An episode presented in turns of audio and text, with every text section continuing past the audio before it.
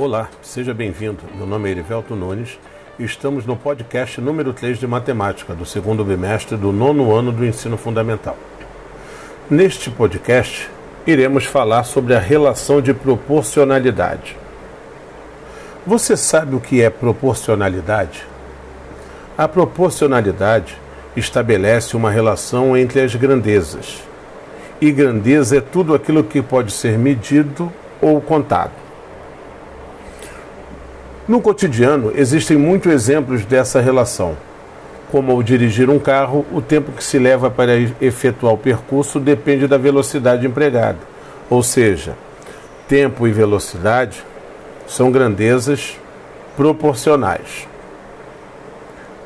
Grandezas são definidas como aquilo que pode ser contado ou medido ou avaliado, como, por exemplo, o tempo, a velocidade, o comprimento, o preço, a idade, a temperatura, as espécies, entre outros. As grandezas são classificadas em duas: diretamente proporcionais e inversamente proporcionais. Por definição, grandezas diretamente proporcionais existem quando a variação de uma ocorre na mesma relação da outra, ou seja, numa mesma proporção. Grosseiramente falando, no mesmo sentido e direção. Ou seja, se uma grandeza dobra, a outra também dobra. Se uma grandeza triplica, a outra também triplica. Se uma é dividida em partes iguais, a outra também será dividida em partes iguais. Em resumo, o que acontece com uma acontece com a outra. Um exemplo disso seria, por exemplo, se você trabalha 8 horas diárias e ganha 4 mil reais por mês, se você aumentar a quantidade de horas trabalhada para 16, o seu salário também aumentará proporcionalmente ao tempo de trabalho executado por você. Agora, nós também precisamos pensar num outro tipo de grandeza, que é a grandeza inversamente proporcional. Uma grandeza é inversamente proporcional quando operações inversas são aplicadas nas grandezas.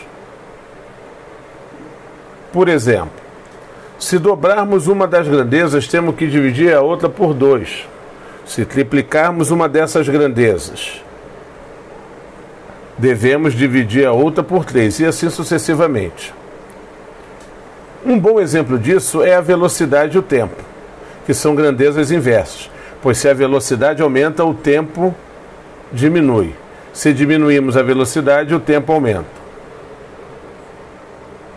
Melhor explicando, imagine, por exemplo, que você faça um percurso de um quilômetro em duas horas andando. E quando você resolve correr, você vai realizar esse percurso em menos tempo. O que, que aconteceu? Quanto maior a velocidade, menor o tempo para a realização do percurso. Então, nesse caso aí, essas grandezas são inversamente proporcionais. É importante ressaltar que grandezas são utilizadas em situações de comparação, pois são conteúdos comuns em nossa rotina diária. A utilização da regra de três nos casos envolvendo proporcionalidade direta e inversa é de muita importância para obtermos os resultados dentro dessa proposta cotidiana. Viu como é simples? E assim chegamos ao final de mais um podcast. Um forte abraço e até a próxima.